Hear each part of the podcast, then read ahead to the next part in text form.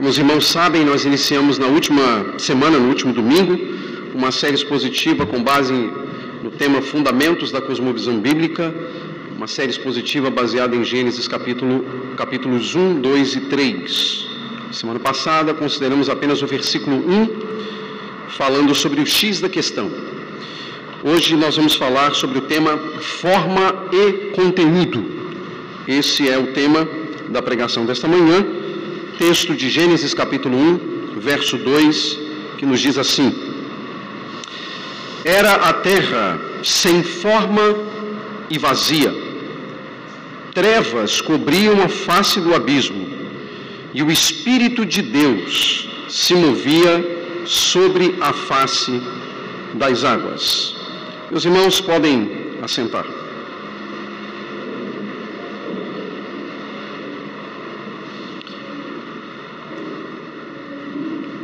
Forma e conteúdo. Qual seria, meus queridos irmãos, a sua reação se vocês fossem convidados a visitar uma bela mansão, uma fachada feita por acabamentos caríssimos. Mas eu, ao entrar nessa mansão, vocês percebessem que toda a mobília daquela casa era de materiais recicláveis, tais como garrafas PET.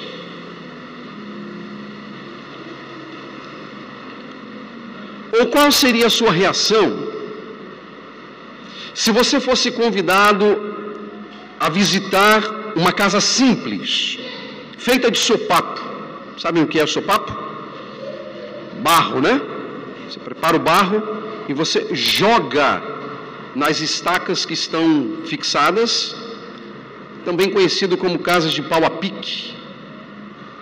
Qual seria a sua reação se você fosse convidado a visitar uma casa feita de sopapo, mas ao entrar percebesse que toda a mobília era a mais luxuosa possível, da mais cara. Eu acho que isso causaria em nós alguma estranheza, não é verdade? Porque, de certa maneira, a, a fachada daquilo que se nos apresenta acaba determinando o conteúdo dela também. Nós condicionamos o interior de uma casa, muitas vezes pela visão externa que fazemos da casa ou que temos de uma casa. Esses exemplos, meus irmãos, eles mostram que na mente humana há uma relação entre forma e conteúdo das coisas. Como a forma de uma coisa é o primeiro elemento com o qual nós precisamos lidar, nós acabamos condicionando o conteúdo por aquilo que vemos. Veja se não é assim quando conhecemos alguém. Veja se não é assim quando visitamos alguns lugares. Veja se não é assim quando nós compramos um livro, muitas vezes pela capa. A maneira como nós olhamos as coisas acabam determinando em nossa mente a maneira como vamos lidar com aquilo que esperamos ou que nós esperamos logo em seguida. E de certo modo nós precisamos admitir que Deus nos dotou da capacidade de relacionar a forma ao seu conteúdo. Ou talvez o conteúdo à sua forma. Por isso nós criamos expectativas diante de uma forma qualquer. Essa capacidade, por exemplo, foi estendida às artes. Assim tem sido na, na pintura, e aí fala-se em forma e conteúdo. Assim tem sido na escultura, onde se fala de forma e conteúdo, e também na literatura. Quando nós vamos estudar as escolas literárias, nós precisamos lidar com essas tensões que dizem respeito à forma e também conteúdo. Pense, por exemplo, na arquitetura. A arquitetura lida o tempo inteiro com forma e conteúdo. As nossas conversas acabam quando precisamos tratar destes assuntos, lidando com as questões de forma e conteúdo e as relações que existem entre esses elementos. Essa capacidade, sem dúvida alguma, meus irmãos, ela tem a sua origem no próprio Deus. E essa narrativa, ou a narrativa desta manhã, demonstra isso de alguma maneira. Uma leitura um pouco mais cuidadosa daquilo que nós estamos considerando mostrará, por exemplo, algo significativo que os três primeiros dias da criação estão relacionados aos três últimos dias da criação. Sim, exatamente isso. A construção da passagem que nós vamos considerar, permitindo Deus a partir do próximo domingo, essas relações dos dias, levou em consideração o que nós chamamos de paralelismo. O que significa isso? O primeiro dia se relaciona com o quarto dia. O segundo dia se relaciona com o quinto dia. E o terceiro dia se relaciona com o sexto dia. Por um lado, nos três primeiros dias, forma, nos três últimos dias, conteúdo. Forma e conteúdo. Entretanto, meus irmãos, em Gênesis 1, 2, essas relações de forma e conteúdo, que são encontradas dos versos 3 a 31, são antecipadas. O autor parece ter dado um zoom na imagem. Um zoom na imagem, focando especificamente agora a terra. Por que, que eu digo isso? O versículo 1 diz: No princípio criou Deus os céus e a terra. Há uma imensidão ampla, mas agora ele sai da amplitude dos céus e da terra e diz: a terra era sem forma e vazia. Há um zoom dado à terra, focando especificamente a terra. E a passagem demonstra que não se tratava apenas da percepção que o autor tinha acerca das condições iniciais da criação. Forma e conteúdo também foram levados em conta por Deus em seus atos criativos. A linguagem bíblica comprova isso. A terra era sem forma e vazia. Forma e conteúdo. Mas posteriormente, pela narrativa, nós somos informados que as coisas foram organizadas e foram também ordenadas. Olhando para a passagem, meus irmãos, quando nós isolamos essas duas expressões hebraicas que compõem a sentença e que são traduzidas por sem forma e vazia, e buscamos alternativas para melhorar talvez a tradução ou compreender um pouco mais detidamente aquilo que o autor bíblico queria dizer, nós concluímos que de fato há algumas boas alternativas. A primeira expressão que em, hebraico é torru, que se traduz nas nossas Bíblias por sem forma, também poderia ser traduzida por desolada ou deserta. A terra era desolada ou deserta, enquanto a segunda expressão, vorro, poderia ser mantida como vazia, como vã, como sem conteúdo. Mas há uma terceira alternativa, ou pelo menos uma segunda alternativa, se tomamos as duas palavras como uma única alternativa. E essa alternativa, ela pode ser ajudada, ela pode vir à nossa mente por meio de uma outra passagem bíblica. Jeremias 4, 23. Nós lemos assim: Olhai para a terra, ou olhei para a terra, e ela era sem forma e vazia. Veja que Jeremias repete exatamente o mesmo conceito de Gênesis 1, 2. Mas em que contexto ele repete? Ele, ele repete no contexto da terra de Israel, do povo de Israel, da nação de Israel. O profeta, meus irmãos, estava predizendo a futura condição do povo de Israel. E na sequência da passagem, como que tentando explicar o que ele queria dizer, Lá no verso 27, ele diz assim: Assim diz o Senhor, toda a terra ficará devastada. Ou seja, ele utiliza no verso 23 o conceito de estar sem forma e vazia, ou de que ficará sem forma e vazia, e no verso 27, como que explicando o verso 23, ele diz: a terra ficará devastada. E esse, e esse parece ser o sentido, então, tomado lá em Gênesis 1:2, de devastação. De devastação. Mas talvez a gente tenha alguma dificuldade para lidar com isso, para entender como é que pode haver uma devastação num processo de criação. Porque me parece que o processo da criação aniquilaria todo o conceito de devastação, não é verdade? Porque se Deus está criando todas as coisas, se Ele está levando a efeito todas as coisas, não dá para pensar num caráter devastador daquilo que Ele está fazendo. Mas, entre, entretanto, irmãos, há algo que me parece ser bem razoável e que diz respeito àquilo que nós chamamos, no campo da interpretação bíblica, de linguagem de acomodação. O que significa isso? Deus, ao revelar a sua vontade, ao revelar-se a si mesmo aos homens, ele adequa a linguagem para que os homens compreendam aquilo que ele queria dizer. Vamos tentar entender um pouco isso. Todas as vezes que nós precisamos lidar com a construção de uma casa ou de um cômodo, ou mesmo uma reforma de uma casa ou de um cômodo, quando nós precisamos, por exemplo, é, construir um móvel, precisamos costurar uma roupa, precisamos pintar uma tela, esculpir uma pedra. Geralmente é uma bagunça. Até que essa bagunça é organizada. Até que essa bagunça é organizada.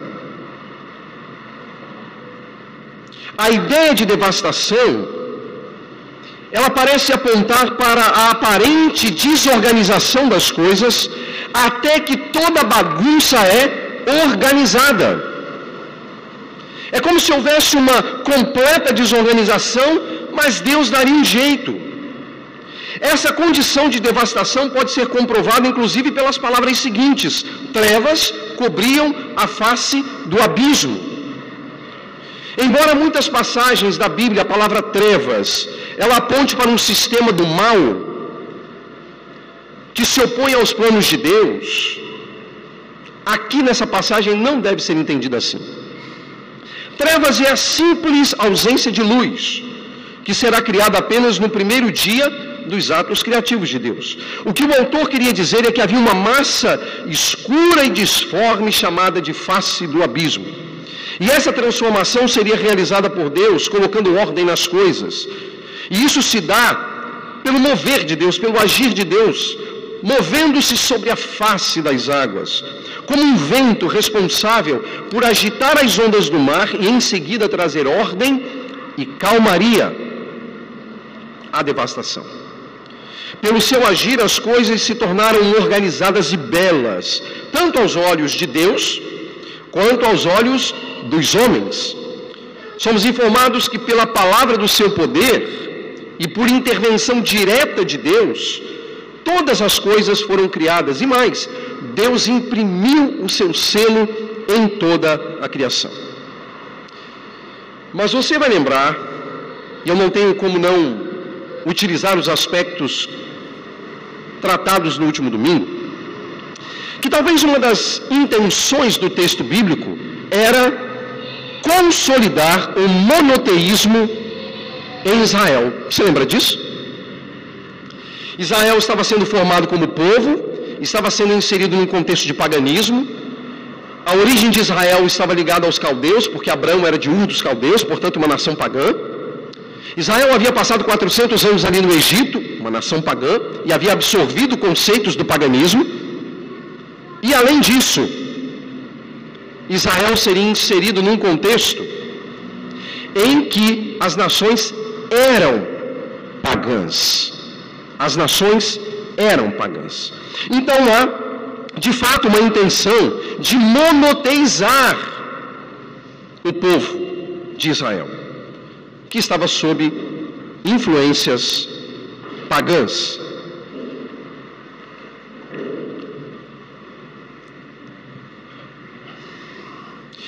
E se o objetivo era corrigir o pensamento do povo de Israel e monoteizá-lo, de que maneira essa passagem contribui para uma cosmovisão centrada em Deus?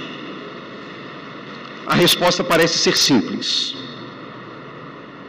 Gênesis 1, 2 opõe-se às divindades específicas que pertenciam às cosmovisões do mundo pagão antigo atribuindo exclusividade a Deus na criação de todas as coisas. Meus irmãos, na mentalidade antiga, o céu, a terra, as águas, eram divindades responsáveis pela criação de tudo que existia. Sim, eram divindades. Se daria inclusive pelo processo de fecundação ocorrido entre o céu e a terra para gerar todas as coisas. Na cosmovisão pagã antiga, a criação era fruto das ações dos deuses. Gênesis 1, 1 já havia estabelecido um golpe contra essas divindades, mas agora a ênfase recai na terra, mostrando que ela não era autônoma em existir ou mesmo em criar qualquer coisa. O Deus de Israel trouxe à existência todas as coisas, controlando todas as coisas, trazendo ordem a todas as coisas. E observe que o autor não nega, e esse é um detalhe importante, a existência dessas divindades. Mas é claro que quando a gente leva em consideração o processo da revelação, isso ficaria evidente mais à frente para o povo, de que há somente um Deus, exclusivo, verdadeiro, e que os outros deuses, na verdade, eram frutos da mente humana. Mas essa não é a preocupação do autor aqui. Ele não tenta mostrar que os outros deuses não existem, ele simplesmente diz o seguinte: olha, todas as coisas, inclusive as divindades que vocês adoram, estão subordinadas ao Deus vivo e verdadeiro.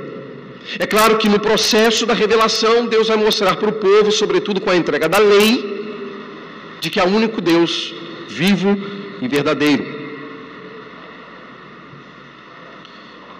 Como que há dizendo que a existência desses deuses estavam ligados à mentalidade humana. Os deuses que pertenciam às estruturas da, do paganismo. Mas nenhum desses deuses essa é a preocupação inicial de Moisés, autor de Gênesis, era autônomo.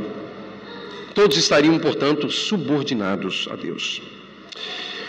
E meus irmãos, quando nós consideramos essas coisas, nós chegamos à conclusão de que o Deus que se deu a conhecer nas Escrituras pelos seus atos criativos, não apenas subjugou as cosmovisões pagãs ao seu domínio, como também estabeleceu padrão para todas as coisas. Esses aspectos não devem estar ausentes da nossa cosmovisão. Lembrem-se que esse é o ponto que nós estamos considerando. O governo de Deus e os elementos pelos quais Deus age são fundamentais à cosmovisão bíblica. Vamos considerar isso em dois aspectos. Primeiro, Deus subjuga todas as coisas ao seu domínio. Meus irmãos, de acordo com as Escrituras, e é o apóstolo Paulo que vai dizer isso na sua primeira carta aos Coríntios, capítulo 8, que o ídolo não significa nada no mundo e só existe um Deus. Essas palavras colocam todas as coisas sob o governo de Deus. Ele domina tudo e ele domina todos. Ele guia a história. Ele subjuga os reis e os poderosos. Não há um átomo ou mesmo uma molécula capaz de se rebelar contra ele, não realizando o que ele determinou. Ele não apenas criou todas as coisas, mas ainda as preserva, mantendo-as lá onde ele deseja. Nós somos lembrados de sua autonomia e soberania em relação à criação. Esses atributos justificam a organização de toda a criação. Ainda que a queda tenha afetado a criação, e por essa razão diz a Bíblia que ela aguarda com grande expectativa que os filhos de Deus sejam revelados, quando será libertada da escravidão, da decadência em que se encontra. É possível ver sua beleza e organização por meio da lente, forma, conteúdo que atesta o poder de Deus. Mesmo a queda nos permite olhar para a natureza e ver a perfeição das obras de Deus.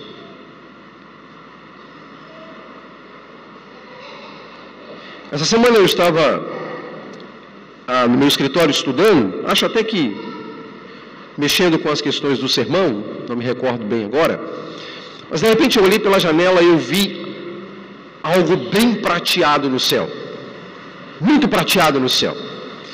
E quando eu me levantei, eu vi que na verdade o sol estava escondido atrás de uma nuvem. Meu celular estava em casa, eu corri, passei pelo corredor, peguei o celular, voltei, subi até o, o andar superior do escritório e tirei a foto. Alguns devem ter visto lá no meu Instagram essa foto. Que espetáculo! E me veio à mente as palavras do salmista, de que o Senhor fez uma tenda para o sol. Isso é bem interessante, né? Porque para que serve a tenda se não para nos guardar do sol. Pois olhando para aquela imagem, estava estampado ali o Salmo 19. Deus fez uma tenda para o sol. E a visão era maravilhosa. E mesmo a imagem que eu consegui captar, ela não consegue dar conta de ver a olhos nus aquilo que eu vi. É a criação ajustada, ordenada e organizada. Isso nos leva, meus irmãos, a pensar em dois aspectos como desdobramentos desse ponto, de que Deus tem todas as coisas sob o seu cuidado. Meus irmãos, a primeira coisa é que o desenrolar da história não está entregue ao acaso. Muitos afirmam que a criação está entregue ao acaso. Você já deve ter encontrado pessoas que acham que a criação é autônoma e ela está entregue ao acaso. A ideia que muitas pessoas têm é que Deus teria trabalhado com um relógio de cordas, né? Talvez a geração mais nova não conhece muito o que era um relógio de cordas, que poderia ser um despertador, lembra? Aquele despertador que era capaz de infartar qualquer pessoa que tivesse um problema de coração quando ele simplesmente despertava. Ou mesmo aquele relógio de corda, né? De pulso que funciona à base de corda. Muitas pessoas acham que quando Deus criou o mundo, Ele deu a corda. E se o mundo está funcionando é porque ainda tem corda. Né? E nesse caso, o acaso governaria a história dos homens e o destino dos homens. Inclusive, os profetas desse nosso tempo caótico, como por exemplo a banda Titãs, têm elevado suas vozes para anunciar, por exemplo, que o acaso vai me proteger enquanto eu andar distraído. Quem ainda não ouviu essa música? Quem ainda não ouviu essa canção? Enquanto cantam, não são capazes de perder a triste condição em que se encontram, sob o domínio, vejam só vocês, do acaso. Para eles, Deus não está apenas ausente, ele sequer existe. Mas nós sabemos, nós sabemos que ele está lá, que reina repleto de majestade e glória. Que grande verdade é esta quando nós pensamos que Deus controla a história. Isso é fonte de consolo para nós. Ele jamais deixou de governar com poder e autoridade. Ele tem o mundo sob o seu poder. Ele tem os povos em suas mãos. Ele tem a sua vida e a minha vida em suas mãos. E por isso nós podemos e devemos descansar nele, devemos confiar nele. O que nos tem sido reservado no tempo presente no vindouro está repleto de glória e da certeza da presença de Deus. Nós não estamos entregues ao acaso. Deus reina. Ele se importa conosco, ele se importa com o seu povo. O segundo ponto de aplicação é que Deus é a lente por meio da qual todas as coisas devem ser tratadas. De certo modo, isso nós já abordamos no último domingo e retomo aqui. A maneira requerida pelas Escrituras para agradar a Deus, meus irmãos, passa pelo dever de tê-lo como a moldura para todas as questões relativas à vida. Seja no que respeita ao serviço oferecido a Deus, ou mesmo o serviço oferecido ao próximo. Meus irmãos, o que eu quero dizer é que Deus é a lente pela qual todas as coisas devem ser enxergadas. Por exemplo, você tem diante de si uma questão não resolvida. Você luta contra um impasse que precisa ser tratado. Há um pecado contra o qual você precisa de forças para vencer. Há uma decisão importante a ser tomada que poderá mudar consideravelmente os rumos da sua vida.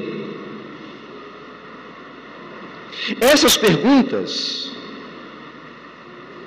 nos levam às respostas que derivam da sabedoria e do discernimento que Deus nos oferece, por exemplo, em Sua palavra. Conhecer, portanto, a vontade de Deus para toda e qualquer circunstância da vida exige que conheçamos o que Ele diz a respeito dessas coisas. Exige que tenhamos coragem e força para obedecer e não mais protelar as decisões que precisam ser tomadas, e não mais passar panos quentes, ou não mais se deixar vencer pelos pecados. Essas coisas não ajudam. É preciso, com base nos parâmetros e propósitos de Deus, aplicar os princípios, meus irmãos, e agir. Então peça a sabedoria a Deus e haja.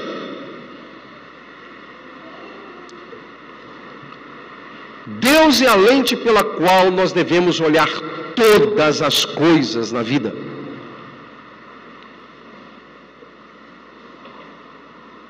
Nossa relação com Ele, religiosa, portanto, nesse aspecto. Nossa relação com o próximo, social, portanto, nesse aspecto. E nossa relação com o mundo, com o trabalho, com as artes, com os estudos, no seu desdobramento cultural. Peça sabedoria e Segundo aspecto, agora em termos do ponto, né, da exposição da passagem que devemos considerar, é que Deus age pelos seus padrões de forma e conteúdo. E meus irmãos, nós estamos diante de algo muito importante para o contexto da cosmovisão bíblica: forma e conteúdo. A maneira como Deus agiu em seus atos criativos, do primeiro ao sexto dias, demonstram com clareza essa relação. Como eu já mencionei instantes atrás e vou permitindo Deus trabalhar mais de uma maneira mais profunda a partir do próximo domingo, os três primeiros dias estão vinculados aos três últimos dias. Os, os três primeiros dias lidando com forma, os três últimos dias lidando com conteúdo. Forma e conteúdo também devem ajustar os aspectos da vida, porque é pela forma e pelo conteúdo que nós estabelecemos ordem e organização para a vida. O fato é que isso deve se constituir um padrão de equilíbrio para todos nós. Nós precisamos aprender a pensar nas categorias de forma e conteúdo e suas implicações para os aspectos da vida. Porque forma e conteúdo indicam organização, e isso tem a ver com a esfera individual, social, cultural e na própria relação com Deus. Tem a ver com a casa e com o salão de culto que construímos ou reformamos. Tem a ver com a música que cantamos. Tem a ver com a maneira como vivemos, como nos vestimos. Às vezes, a forma tem muito a dizer sobre o conteúdo, embora também o inverso seja verdadeiro. Forma e conteúdo. De certa maneira, alguns irmãos que estão trabalhando mais de perto comigo em relação às obras que estão ocorrendo aqui neste salão, têm notado a minha preocupação exatamente com esses aspectos, né? De que nós podemos e devemos prezar por bom conteúdo. E essa tem sido a nossa tentativa como igreja.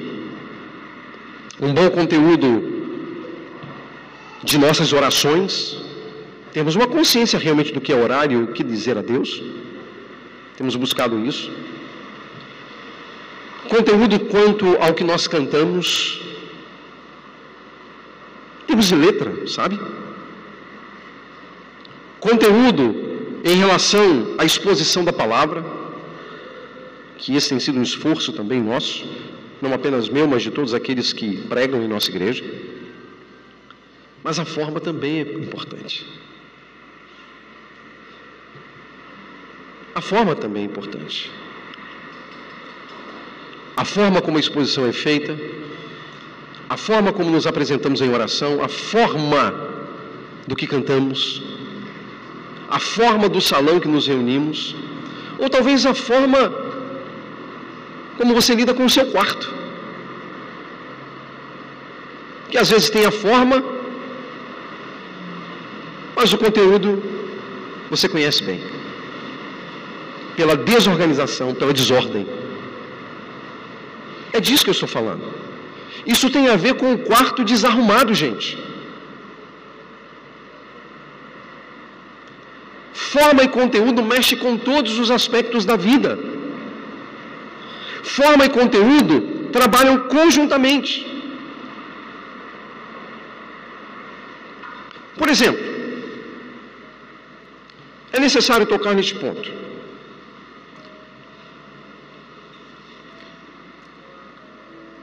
Nosso dever cristão de amar a todas as pessoas. Todas as pessoas, indistintamente, devem ser amadas por nós. E se não amamos, nós pecamos. Mas, por exemplo, qual é a forma e o conteúdo estabelecidos por Deus para a família?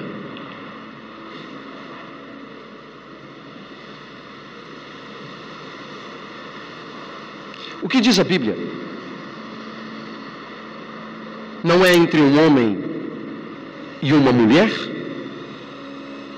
Eu estou equivocado?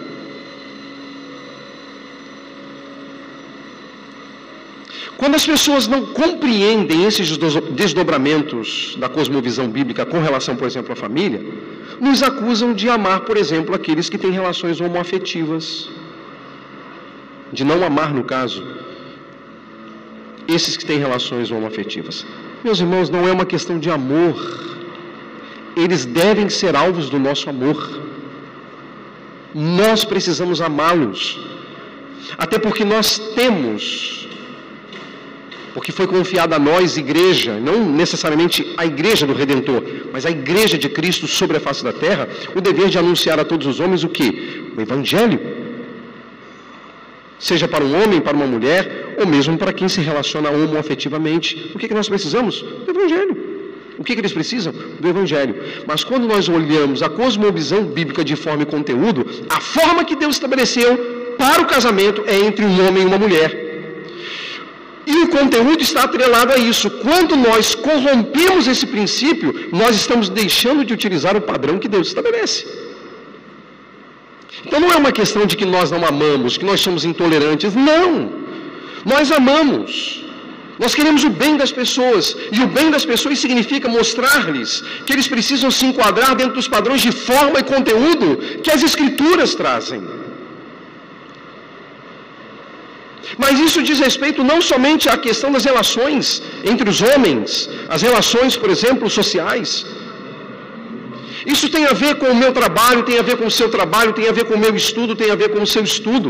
Há padrões, há parâmetros que precisam ser considerados. E precisam ser governados pelo princípio de forma e conteúdo.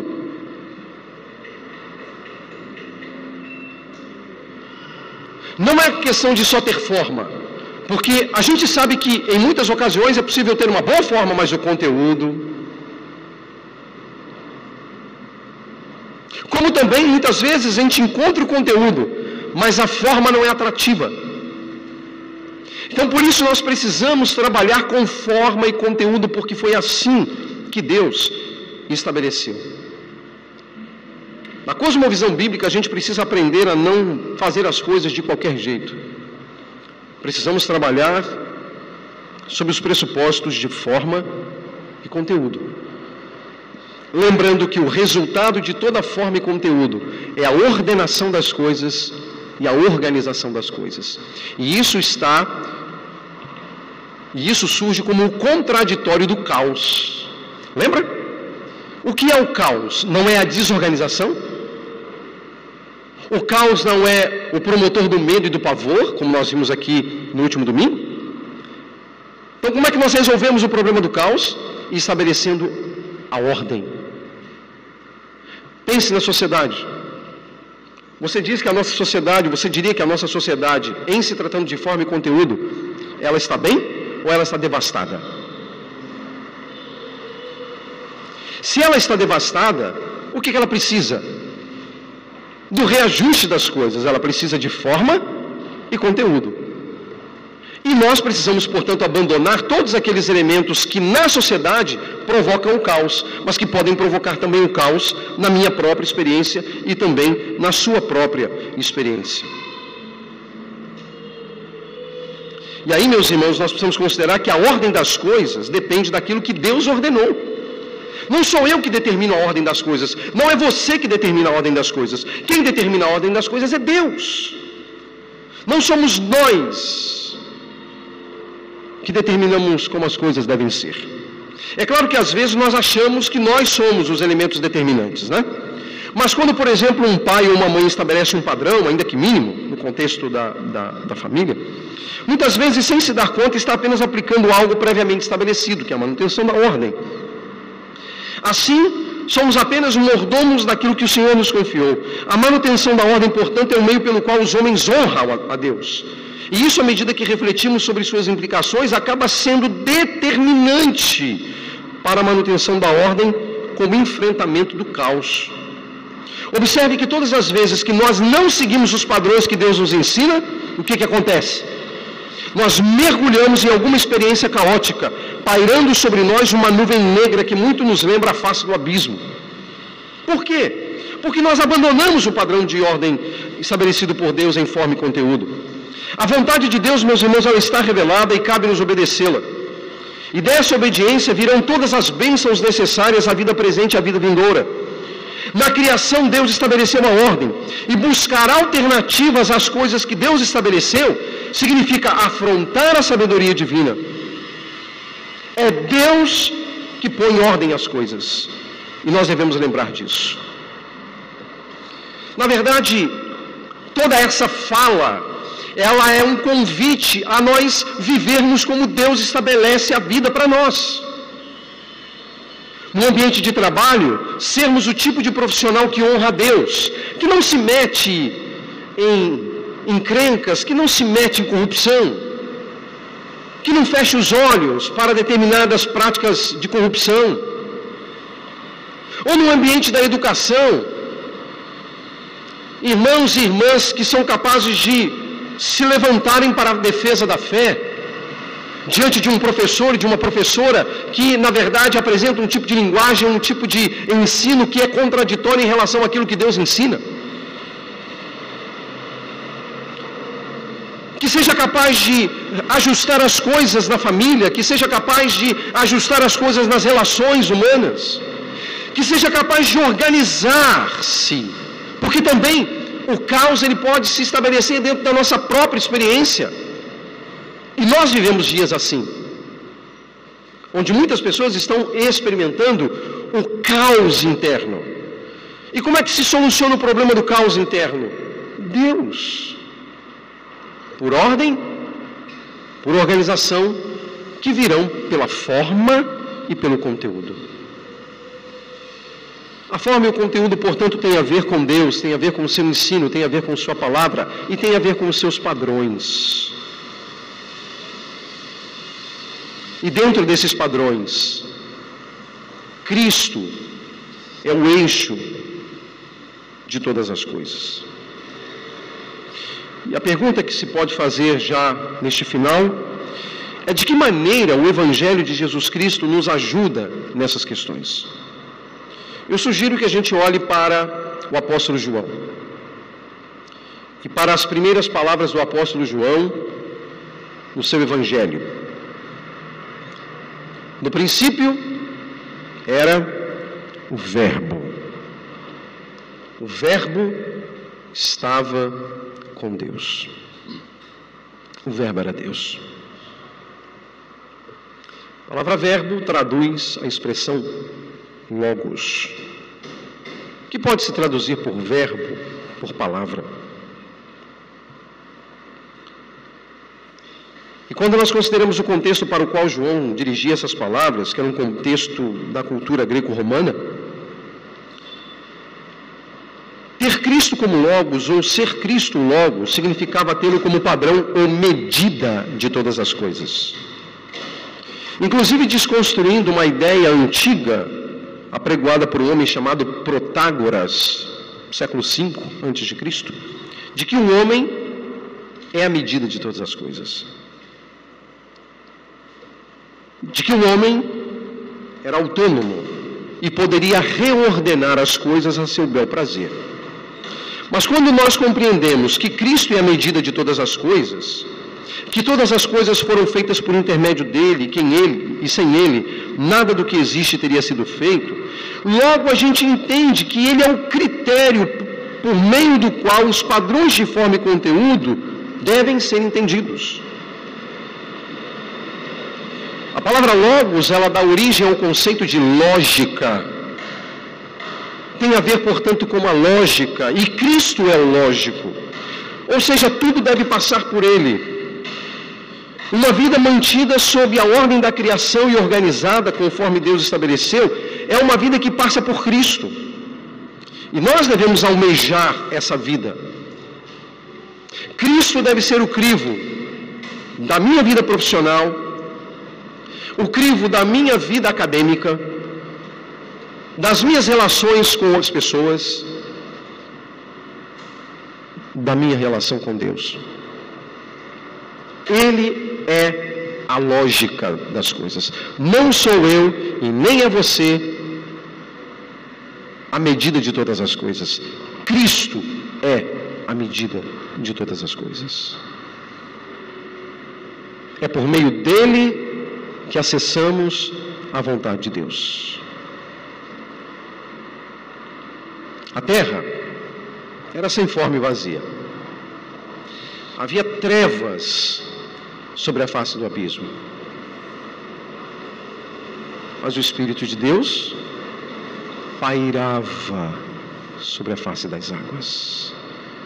O que é que nós precisamos? Que o Espírito paire sobre a face das águas.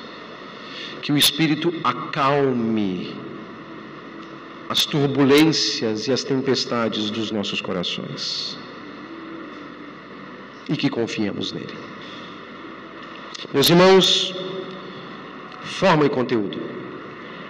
Eu espero que daqui para frente tudo que a gente empreender fazer leve em consideração forma e conteúdo. Que as coisas não sejam apenas bonitas, mas que tenham conteúdo. Beleza e conteúdo é o que nós precisamos para todas as dimensões da vida. Seja para uma obra que fazemos na nossa casa, vamos empreender a beleza. Deus é glorificado nisso seja uma construção que vamos fazer com as próprias mãos, que haja beleza, mas que em todas as coisas também haja conteúdo. A devastação, ela poderá ser, temporária e é necessária, porque lembre-se, quando vemos a obra pronta, Muitas vezes, aqueles que não acompanharam a obra não têm noção do caos e da devastação que foi feita para se chegar àquilo. Então, a devastação, ela é, não é em si algo ruim, mas ela é o meio pelo qual se alcança verdade, beleza e sentido para a vida. Digo isso porque às vezes a gente toma a devastação como algo negativo. Não! A devastação é o meio pelo qual Deus age para colocar ordem e organização nas coisas. Entende? E olha que consolo. E termino dessa maneira. a minha vida pode estar devastada. A sua também. Mais uma coisa eu garanto. Quando o Espírito de Deus se move sobre a face das águas, a ordem e a organização. Sabe o que a gente precisa? Ouvir o Espírito. Ouvir a voz do Senhor. Considerar a Sua palavra. Que, mesmo, que o mesmo Espírito, meus irmãos, que nos acalma e que traz ordem todas as coisas, Ele nos abençoe, nos ajude e agregue em nossas mentes, em nossos corações, todas as coisas que nós precisamos para vivermos de modo a honrá-lo. Permitindo o Senhor, próximo domingo, nós vamos considerar o conteúdo do primeiro e do quarto dias, porque eu vou trabalhar assim. Tendo falado agora de forma e conteúdo, nós vamos nos próximos três domingos, permitindo o Senhor, falar de forma e conteúdo conjuntamente, mas mostrando isso no texto. O primeiro com o quarto dias, o segundo com o quinto dias, o terceiro com o sexto dias. Tá bom? Que Deus nos ajude, meus irmãos, que Deus nos abençoe. Vamos nos colocar em pé.